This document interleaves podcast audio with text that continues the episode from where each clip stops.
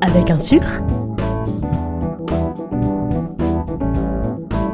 Avec un sucre Un podcast imaginé et présenté par Philippe Haïm.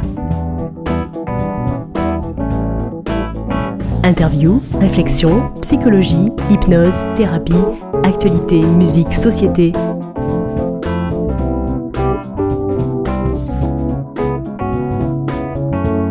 Un sucre Bonjour à tous et bienvenue dans ce nouvel épisode de Avec un sucre. Alors dans cet épisode, mon invité est Dominique Méglet.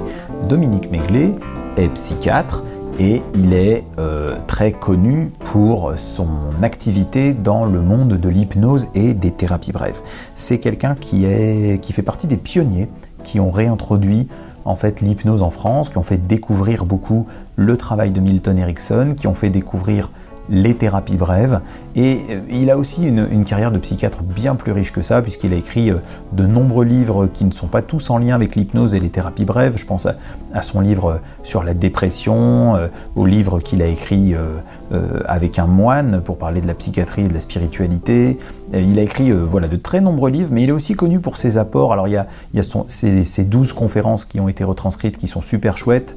Il y a quand même son livre sur les thérapies brèves, qui s'appelle comme ça, Les thérapies brèves, et qui est un excellent résumé d'un très grand nombre de modèles de thérapie brève. Et puis bien entendu, il y a son excellent livre euh, qui s'appelle Erickson, hypnose et psychothérapie, qui est vraiment un livre très accessible euh, à tous et qui parle justement de, la vie de Milton Erickson, de euh, l'hypnose, de ce qu'elle est, de ce qu'on peut faire avec, et, de la manière assez intéressante que ça inspire pour pratiquer la psychothérapie. Voilà, c'est quelqu'un de très très érudit, de très intéressant, qui a une énorme expérience et que j'étais vraiment ravi d'interviewer. Euh, euh, l'interview dans l'enregistrement que je vais vous diffuser a été enregistrée à l'occasion euh, d'une formation sur l'hypnose profonde, sur l'hypnose d'Erickson, que j'ai suivi avec lui il n'y a pas longtemps. Et j'ai profité de ce moment-là pour, pour l'interviewer. Alors du coup, moi, il y a un certain nombre d'aspects, vous le verrez, sur lesquels je voulais l'interroger, euh, notamment euh, la façon dont il voit le personnage d'Erickson, euh, la manière dont il a promu une partie de l'hypnose qu'on avait peut-être un peu laissé de côté. Et pourquoi? C'est-à-dire que c'est quelqu'un qui est connu pour son discours qui vise à réhabiliter l'hypnose profonde, euh, la directivité dans l'hypnose, euh, alors que c'est vrai que à partir des années 70, ont beaucoup plus été mis en avant euh, l'hypnose légère, l'hypnose à visée de, relaxation, l'hypnose moyenne, l'hypnose avec les suggestions indirectes très mises en avant, alors que lui, il avait ce discours sur l'authenticité finalement de l'hypnose telle que la pratiquait Erickson, une hypnose qui ressemblait plus finalement à l'hypnose des anciens, avec des, des phénomènes hypnotiques plus impressionnant, avec des suggestions plus directes, avec euh, euh, vraiment une, attention particulière portée à la profondeur de la transe. Et donc c'est intéressant parce que tout le monde ne tient pas euh, ce discours-là, et, il est quelqu'un qui tient ce discours et qui soutient ce discours depuis longtemps et qui est peut-être entendu un peu tardivement, mais voilà, c'est quelque chose qui m'intéresse beaucoup et qui nous intéresse beaucoup avec mes collègues qui pratiquent l'hypnose. Donc je suis ravi de l'avoir interrogé sur ces aspects-là mais aussi sur des aspects peut-être plus surprenants pour certains d'entre vous, euh, notamment euh, quand il nous parle un petit peu de, sa vision euh, spirituelle, anthropologique, voire religieuse de la chose et qui, peut peut-être surprendre un certain nombre d'entre vous. Mais voilà, c'est un entretien avec beaucoup d'authenticité et que je suis ravi d'avoir mené. C'est quand même un sacré personnage. Dans la formation, on a beaucoup appris auprès de lui. Et puis, voilà, je voudrais aussi dire que j'ai essayé de réduire le, les nuisances sonores au maximum. On était dans un endroit où il y avait un petit peu de bruit autour de nous et des gens qui passaient. Et, voilà, alors les, micros étaient plutôt bien dirigés euh, sur l'un et sur l'autre. Malgré ça, euh, je m'excuse d'avance si jamais de temps en temps vous entendez un bruit d'une personne qui passe ou d'une porte qui se ferme. Euh, mais ça n'empêche pas du tout l'écoute ça n'empêche pas du tout de comprendre le, message et les propos de Dominique Méglet. Voilà, je pense que c'est un interview qui pourra intéresser beaucoup de gens euh, parmi ceux qui me suivent et qui sont passionnés par l'hypnose, passionnés par les thérapies brèves. Ça peut intéresser aussi beaucoup d'autres gens. Et à très bientôt pour le prochain épisode. Voici donc l'interview de Dominique Méglet.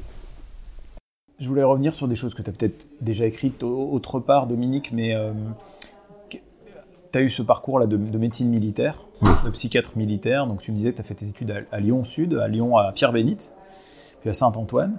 Et à quel moment c'est arrivé l'hypnose? Est-ce que tu te souviens? À Ah quel oui, moment très tu bien. as- Très bien. Alors, C'est arri- c'est arrivé comment? J'étais en Côte d'Ivoire. Ouais. J'étais médecin en, donc en coopération, médecin militaire en coopération Côte d'Ivoire, psychiatrique de Mazerville. Et euh, je m'étais bien formé en, en ethnopsychiatrie avant de partir. Ouais. Très bien formé en ethnopsychiatrie avant de partir. J'avais lu tout ce qui se lisait. Il y a une grande école d'ethnopsychiatrie euh, en France. Oui. Donc j'avais tout lu. Et notamment, on expliquait que les Africains faisaient beaucoup de bouffées délirantes parce qu'ils n'avaient pas de stade anal.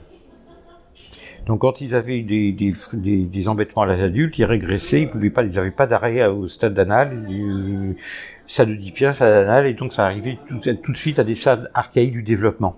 Ouais. D'où les bouffées délirantes, avec des trucs psychotiques. D'accord. Quand j'ai travaillé en Afrique, au début, je faisais comme mes collègues, beaucoup de diagnostics de bouffées délirantes. Au fur et à mesure du temps, plus je m'acclimatais, plus je m'acculturais, moins je voyais une bouffée délirante bizarrement à clientèle égale. Ah. Je diagnostiquais de plus en plus de dépression névrotique, de névrose, etc. Et je voyais de moins en moins. D'autre part, j'étais frappé par le fait que dans la culture africaine, les thèmes anneaux sont très répandus. Le médicament miracle à Abidjan, c'est le lavement. D'accord. Ils vont jusqu'à se trouer les, les intestins avec le- les lavements au piment pour se purifier. La propreté, le protocole, c'est des choses qui sont très très très importantes en Afrique noire. Et, euh, et, et par euh, réaction, il y a des accès de sauvagerie à la machette, des massacres à la machette qui, ressemblent tout à fait à des lâchages de formation réactionnelle anale. Quoi.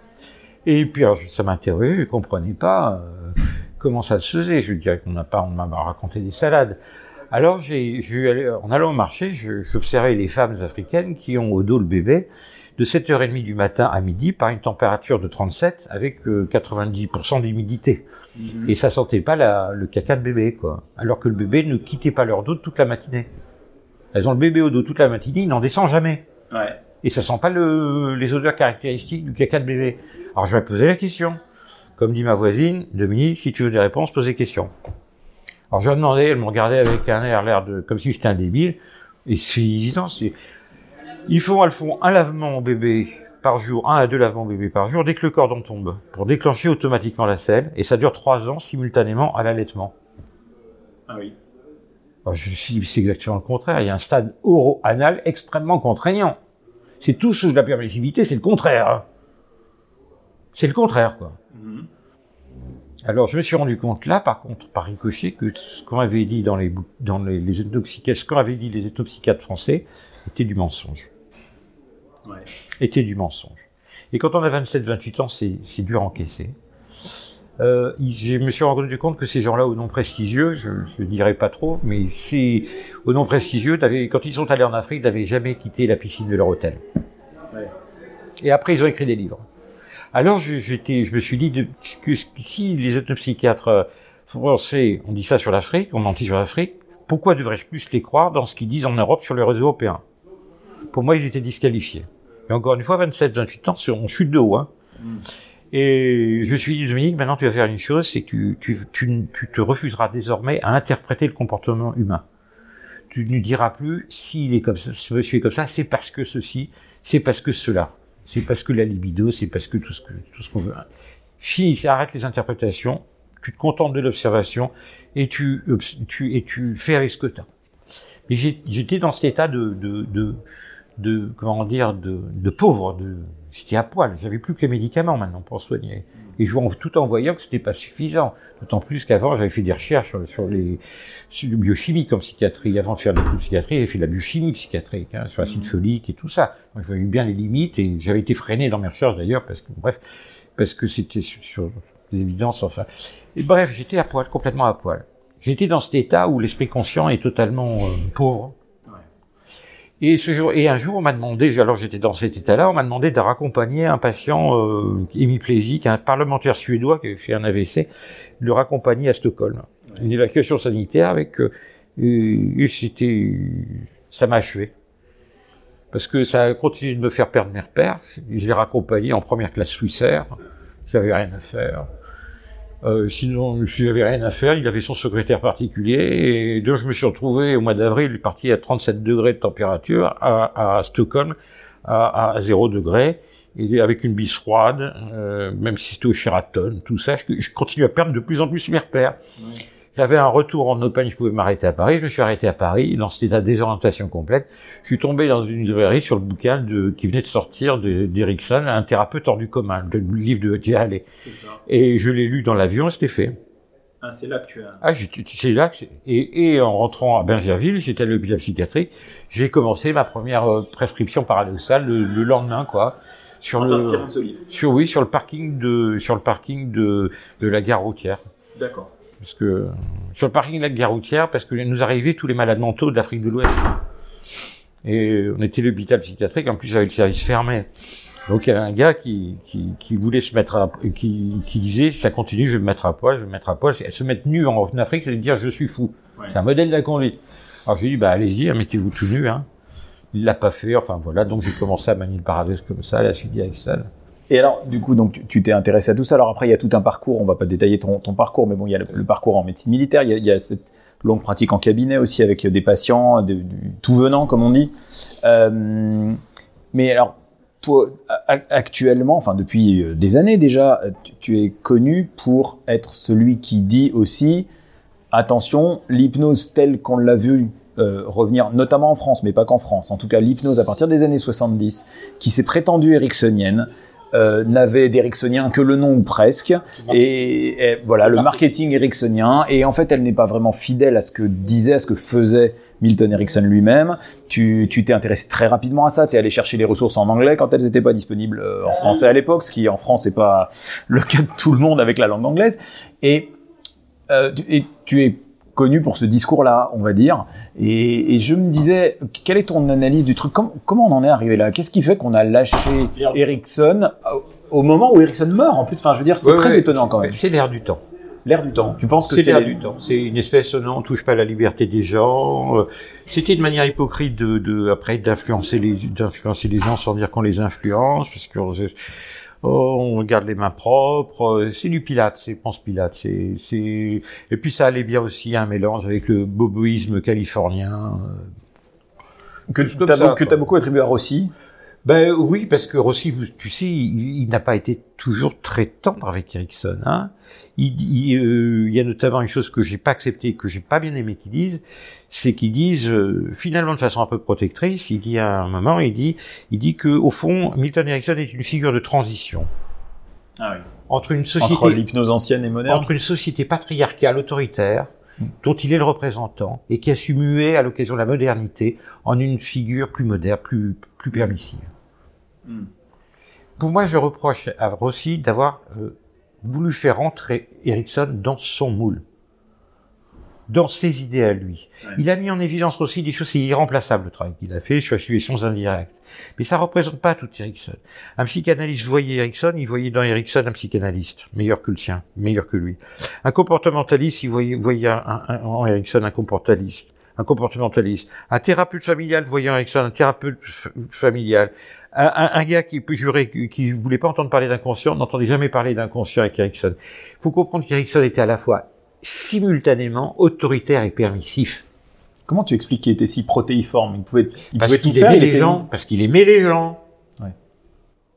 Avant d'aider quelqu'un, on lui demande pas forcément si, si, si, si on a la permission, quoi. Quand il y a besoin, on y va. On y va. On y va. Est-ce que peut-être accepteriez-vous que je vous tende la main, vous qui êtes en train de vous noyer, mais je ne veux pas vous influencer? Ouais. Encore une fois, la relation d'aide, la relation thérapeutique n'est pas une relation contractuelle.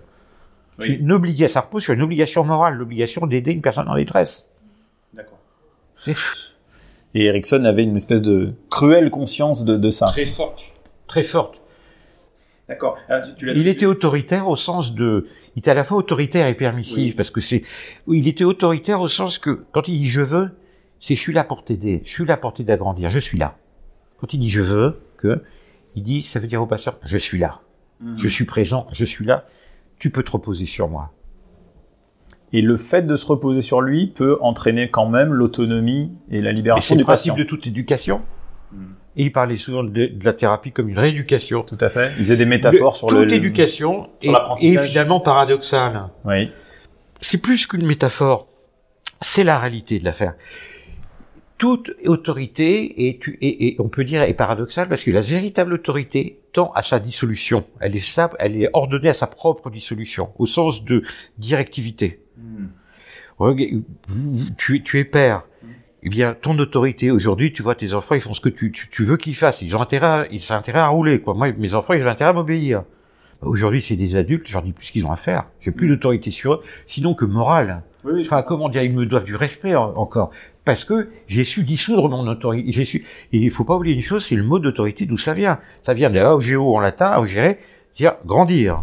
L'autorité, c'est faire grandir. Auctoritas, c'est faire grandir. Et puis même dans le mot en français, l'au- l'autorité autorise au final. oui, Elle bah, ne fait pas qu'interdire. Oui, oui, on peut dire ça. Et, et là, oui, parce que justement, ça m'éclaire ce que tu dis sur euh, l'air du temps. Au fond, toi, tu l'attribuais beaucoup aussi. Moi, j'ai- j'avais tendance à accuser un peu la PNL. Mais euh, c'est l'air du temps. Mais c'est mais c'est la même époque au final. C'est la même époque. Qui a fait un truc, une techno-hypnose euh, pleine de communication, techno-hypnose. qui est pas que mauvaise hein, d'ailleurs. Non, non, non, non, non. Mais on peut pas euh, réduire ça. Si on réduit l'hypnose à ce que Rossi nous en a dit, on, on fait des unijambistes, des hypnotiseurs unijambistes, on va dire.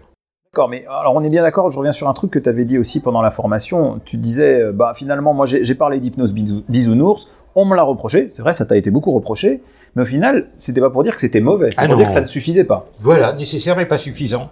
D'accord, donc tu ne rejettes pas cette hypnose-là Avec l'hypnose bisounours, on fait beaucoup de bien aux gens. L'avantage, c'est qu'elle est très facile à apprendre. Oui, Elle est très facile à utiliser. d'accord. Parce qu'elle repose, c'est une, parce qu'elle repose sur une gentillesse toute simple, Oui, une simplicité. simplicité. Et ça fait énormément de bien aux gens. Et on a des résultats inespérés avec cette hypnose bisounours. Et on le doit à Erickson et Et, à- et aussi à Jean Godin. Il y a une autre dimension. Et, et- mais si on pense quand on a fait cette hypnose bisounours, ça n'a pas marché, on a utilisé toute l'hypnose, eh ben c'est pas vrai. C'était le moment d'approfondir.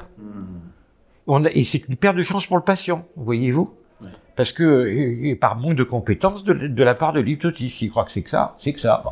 Tout à fait. Alors, je, je voudrais juste poser aussi quelques questions, euh, peut-être assez rapidement, mais euh, justement dans cette formation, tu as essayé de bousculer quelques vaches sacrées. Euh, je trouve ça toujours très intéressant de, de- de- de bousculer quelques idées. Qu'est-ce que tu voulais dire quand tu dis que, euh, au- fond, il n'y a pas vraiment de suggestion directe? Ni on va apprendre la directivité, mais en même temps, il n'y a pas de suggestion directe. Mais elles peuvent être directes au point de vue, euh, comment dire, du... Si je dis dormez ou, ou vos paupières sont lourdes, c'est quand même assez, assez direct comme, euh, comme idée. Oui, mais euh, euh, est-ce- toutes que vos mots sont toujours accompagnés d'une intonation, d'une façon de le dire. Mm. Et ça, c'est du, la métacommunication, comme dirait Benson. Donc, euh, je vous transmets, et vous transmettez ce message sur euh, votre intonation, la direction de votre voix est entendue par le cerveau avant le sens de vos mots. C'est dans le sens où il y a toujours un message indirect qui est lié et, et qui est lié au message direct. Et en plus de ça, c'est lui qui est entendu d'abord par le cerveau. C'est-à-dire que le message, quand ce qui est paradoxal, c'est que ce message indirect transmis par votre intonation, capté, et capté d'abord par le cerveau, est finalement beaucoup plus direct que ses apparences et que vos mots. Parce que il n'y a pas de discussion possible. Si je vous dis très gentiment, euh, dormez bien, très bien, très bien, très bien. L'intonation est tellement douce, vous pouvez pas y résister à ça. Vous comprenez? Et ça passe avant. Je viens de le comprendre, ça. Ça passe avant. Ouais. Vous saisissez? Et alors l'inverse, dormez, dormez. Ah ben Là, c'est l'intonation qui change du tout. Dormez, dormez, c'est un ordre auquel on dit ça va, hein Vous Et comprenez? ça, c'est plus indirect que direct. Finalement, c'est direct sur le plan de la sémantique. Dormez, point d'exclamation. Oui, Mais tu dirais que l'intonation c'est elle est primordiale. donne une idée qui n'est pas. Alors que l'intonation, c'est c'est c'est c'est c'est de la métacommunication, c'est c'est c'est d'après Bateson, donc c'est c'est indirect, c'est plus on, on la- on l'entend moins On rationnellement cerveau gauche. On peut En revanche, en revanche, c'est elle qui passe. Et c'est elle qui passe. Donc euh, c'est l'intonation qui change tout. C'est pour ça qu'il n'y a pas de suggestion purement directe. C'est pas vrai. Si je dis dormez, pas la même chose que si dormez. C'est pas parce qu'on a dit dormez, point d'exclamation qu'on a fait une suggestion directe. Il faut l'accompagner, en fait, c'est- c'est- d'indirectivité. Voilà, c'est pour ça que ça, ça se mord la queue, quoi. Ce truc direct indirect, c'est simpliste. C'est on communique avec les gens et puis c'est tout quoi. Mais c'est toujours plus compliqué que ça en a l'air. Hein. Plutôt, Euh, plutôt, plus, oui. Enfin, euh, chaque fois qu'on met des étiquettes, trop d'étiquettes, vous savez, comme disait Balzac, euh, les Français, ils ont la passion de l'étiquette. Hein. C'est pas. Ouais. Alors, Ils, préfèrent lire le, la composition du yaourt sur l'emballage plutôt que de bouffer, le, manger le yaourt. non, mais c'est vrai. Hein. Avec un sucre? Alors autre chose que tu, tu, tu as dit comme ça, que je trouve aussi intéressante, c'est de considérer finalement, alors que moi je, je pouvais la, la placer dans beaucoup de choses, mais tu places vraiment l'amnésie hypnotique comme un phénomène à part, Central. ou comme un phénomène princeps, je ne saurais pas trop comment dire, mais c'est pas la même chose euh, qu'un autre phénomène, même très avancé dans les phénomènes. si. C'est le phénomène central, c'est celui qui est à la base de toute la vie mentale. C'est, vraiment, euh, et on voit qu'il y a ça tout le temps, tout le temps, tout le temps. Et d'ailleurs, c'est pour moi, c'était une interrogation. Pourquoi on insiste, pourquoi, pourquoi c'est il pas- insiste autant sur l'amnésie Ouais. Et c'est sans aucune discussion possible. Il a fallu, je travaille, j'ai travaillé plusieurs, plusieurs mois là-dessus, hein, pour, pour arriver à là où, là, j'ai travaillé, en fait, au total trois ans, hein, dans, dans, dans, dans Ericsson. Et pour arriver à Qu'est-ce que tu en conclus alors? Pourquoi c'est si central si tu devais résumer l'idée? Pour- Pourquoi l'amnésie est un phénomène tellement à part et tellement important? C'est parce que l'amnésie, c'est le conscient qui confie à l'inconscient ce qu'il vient de faire. Pour que l'inconscient puisse le travailler avec ses propres mécanismes de traitement de l'information. C'est-à-dire qu'à ce moment-là, l'inconscient reçoit du matériel, va voir ce que ça lui évoque dans sa banque de données, sa banque d'expérience de, de sa vie, va le combiner à tout ça, va voir ce que ça lui évoque, va élaborer, combiner des associations, réassociations mentales, il va élaborer un produit fini, ce produit fini, une fois fait, il va le communiquer une fois que c'est fait au conscient, et ça, qui va dire j'ai ah, j'ai j'ai eu une idée, et on reçoit les idées. Une idée m'est venue. Alors, et donc, le sens du retour inconscient vers conscient, ça s'appelle l'intuition, l'inspiration, la création artistique, la découverte scientifique, le changement thérapeutique, le changement dans la vie, la créativité, tout ce qui est de l'ordre de... Mais j'aime pas le mot créativité parce qu'à éviter dedans, c'est comme si on fabriquait la- la création. Ouais, Vous voyez, elle se reçoit. elle se reçoit. Et on se retrouve en train de penser ci. Et on se retrouve en train de faire ceci. Et on se retrouve en train de dire ceci. Et donc tu penses que c'est pour ça, par exemple, que euh, c'est tellement important pour Erickson notamment, que la suggestion post-hypnotique, c'est vous oublierez que je vous ai donné cet ordre. Exactement. Et puis, sans compter que, euh, oui, bien sûr, parce que c'est l'inconscient qui fait le travail. La suggestion post-hypnotique est, est, est aussi essentielle que l'amnésie. Les deux piliers du traitement euh, hypnotique, suivant Erickson, c'est l'amnésie et la suggestion post-hypnotique. Parce que l'un, c'est le sens de l'aller vers l'inconscient, conscient vers inconscient. Ouais. L'autre, c'est le sens du retour, inconscient vers le conscient, le produit fini. Je vois. Et pour exécuter une suggestion post-hypnotique, il faut que l'inconscient ait pu justement y répondre. Et euh, enfin, ça nous entraîne un peu loin. C'est un sujet que j'aime beaucoup traiter, les suggestions post-hypnotiques, parce qu'il était essentiel pour Erickson, aussi essentiel que l'amnésie. Comme je... Et est-ce que c'est ça qui a donné cette idée, justement un peu New Oui. Age, un peu dans l'air du temps, qui a été sursimplifiée d'un d'un inconscient 100% positif, un inconscient où tout est ressources Alors que, tu vois ce que je veux dire? Je vais confier à l'inconscient et l'inconscient, il va toujours faire quelque chose de bien.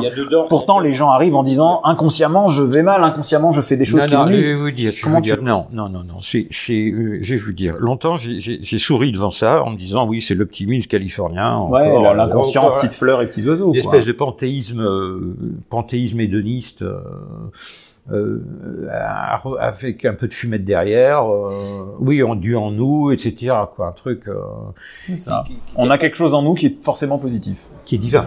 Ouais, qui est divin. Il y a un panthéisme là-dedans. C'est dur de différencier le concept d'inconscient et d'âme dans, les, dans cette euh, optique-là. Justement, j'y j'y- j'y viens parce que c'est une question que j'ai pas mal tra- que j'ai réfléchi. Il est évident, cette constatation clinique, que quand on hypnotise quelqu'un, il devient plus intelligent. Et il sait mieux où il va. On a vraiment l'impression, il a de l'humour.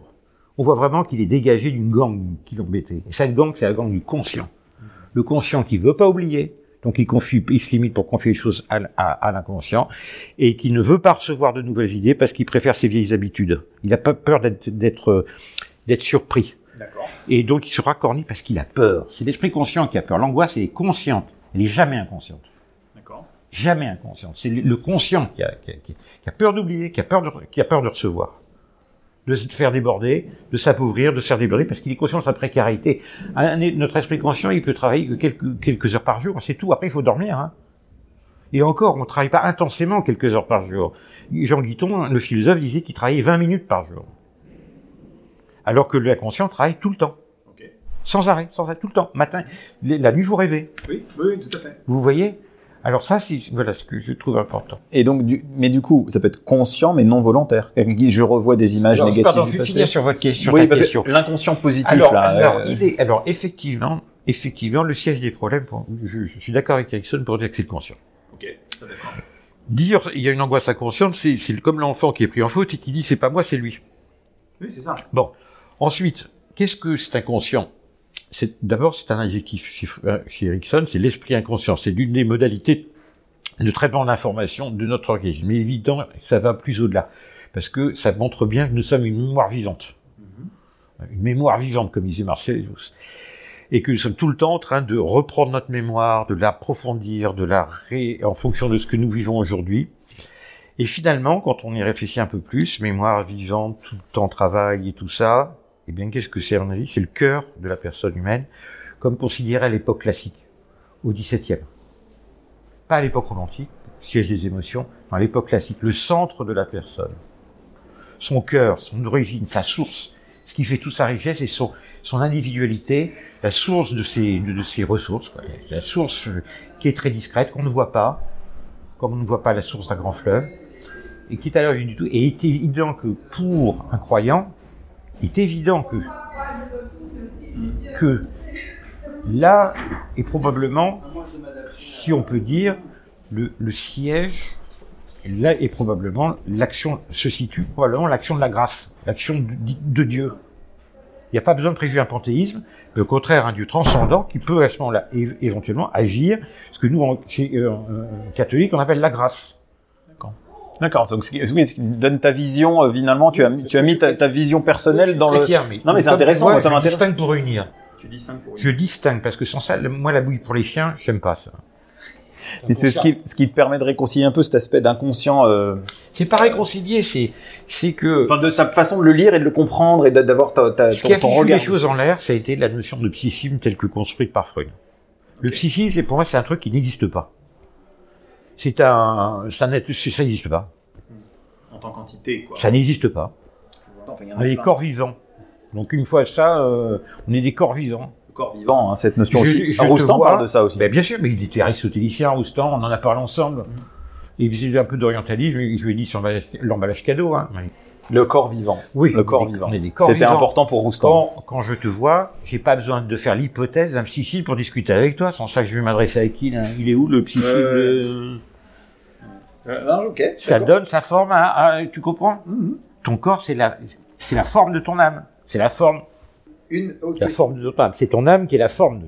une autre question technique et puis une relationnelle, et puis ce sera les deux, deux aspects qui m'ont intéressé. Euh, tu disais, Erickson définit très bien qu'il y a deux types de transe profonde. Il y a la transe stuporeuse, il y a la transe somnambulique, ok, avec leurs caractéristiques.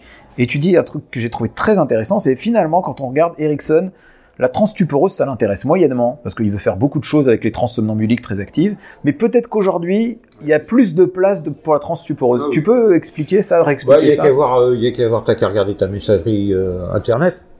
Ouais. Pas trop. Oui. Ça t'éparpille. hein. Ouais, ça, c'est Et vrai. ça t'encombre. hein. L'attention est, est plus que. Tu sais plus à quel ça jouer, quoi. Tu dis, le premier travail, c'est de trier les pertinents, pas les pertinents, quelle perte de temps. En plus, euh, tu, tu perds beaucoup de temps à faire d'autres choses. Par exemple, c'est toi qui fais le- l'employé de la, la seule compagnie d'aviation, il faut que tu fasses ton propre billet. Tu perds du temps. Ça t'encombre. Tu deviens l'esclave de cet écran. Etc. etc. Smartphone, regarde. Tout, tout le monde regarde son smartphone tout le temps. Donc on est encombré, éparpillé. En final, on est énervé.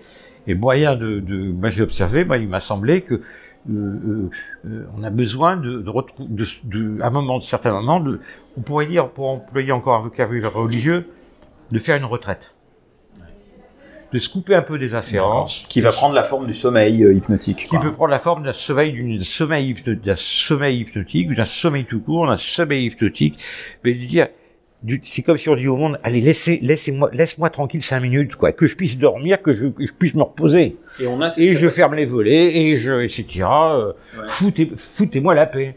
et qui est peut-être plus pertinente de nos jours qu'elle ne le fut il y a crois. 50 ans avec Oui, Ericsson. oui, parce qu'il y avait moins de sollicitations, il y avait moins d'informations, il y avait moins de tout ça. Il y avait moins de... Entre parenthèses, c'était intéressant que tu remettes un mot justement du vocabulaire catholique, parce que tu disais un comportementaliste peut voir en Erickson un comportementaliste, un analyste peut voir un analyste. Finalement, un catholique peut voir en Erickson quelque chose aussi de sa, de sa spiritualité. On voit un homme, quoi. On voit un homme de bonne volonté. On voit un homme de bonne volonté. Et donc on peut s'y retrouver. On peut, le, le- on peut avoir un lien avec cet homme qu'on a Évidemment. qu'on n'a jamais rencontré. Évidemment, évidemment, évidemment. Et, et un truc très touchant, j'ai trouvé que tu as dit, tu as cité euh, quelqu'un de, de très ancien qui a dit qu'un médecin euh, Ah. contracte à l'occasion des maux d'autrui des chagrins personnels, si j'ai bien noté la Qui phrase. Hippocrate, il a dit. Hippocrate a dit ça, et donc il dit finalement que euh, malgré euh, tout ce que Hippocrate réfléchit sur la- le rôle, la fonction du médecin, là il révèle un peu sa, son humanité en disant bah, quand je vais rencontrer tous ces gens souffrants, je... Le médecin voit des choses horribles, hein. tout des choses dégoûtantes, et contracte à l'occasion des, des, chagrins d'autrui, à l'occasion des maux d'autrui, des chagrins personnels. Toi qui, Donc il a pleuré.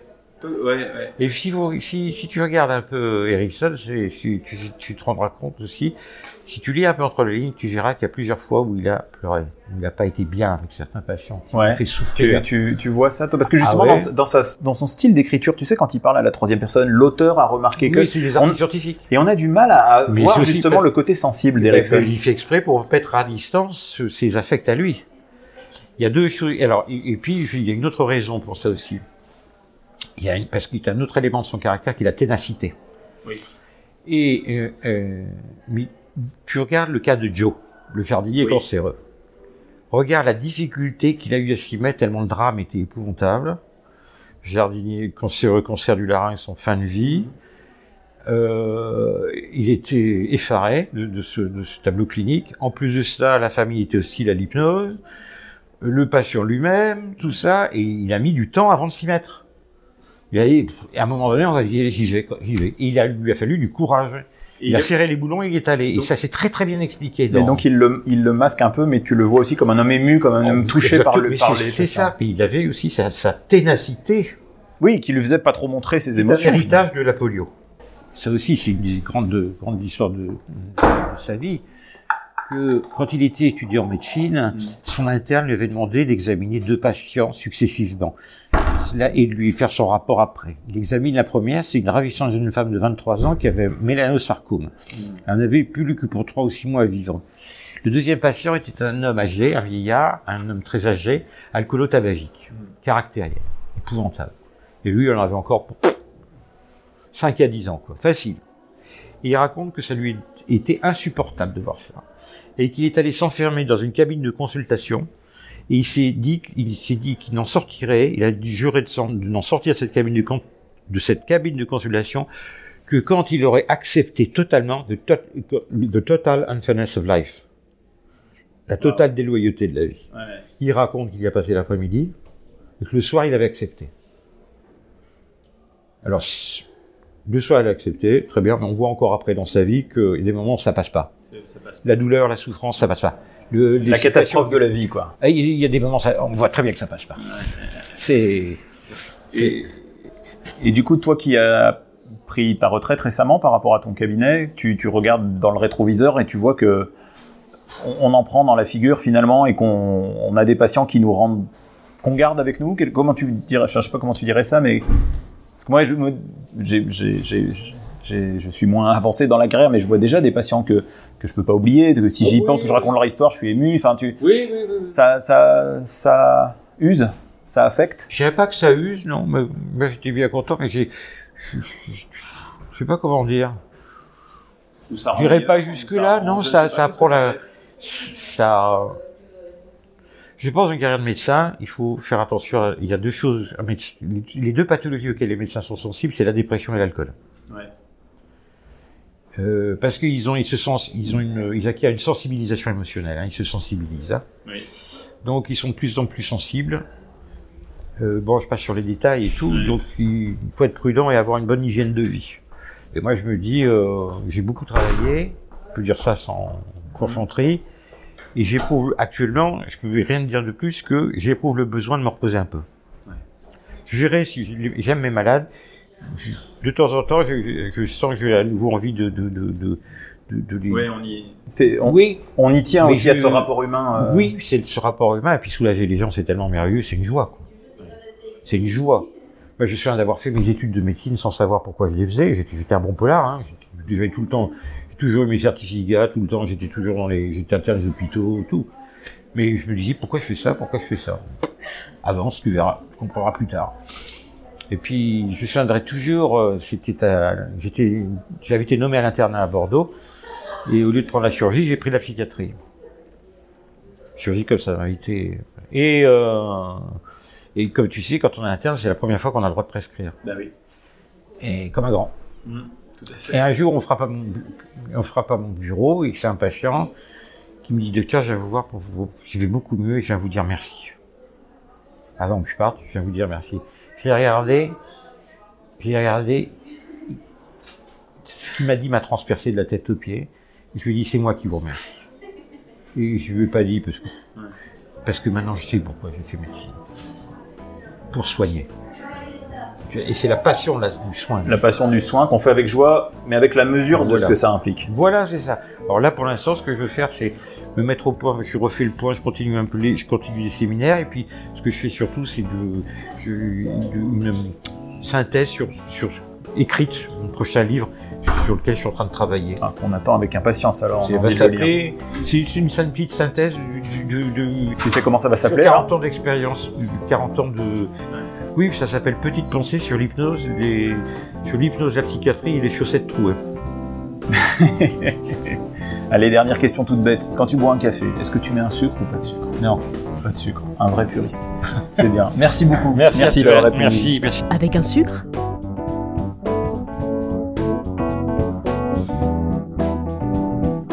C'était Avec un sucre Un podcast animé par Philippe Haïm.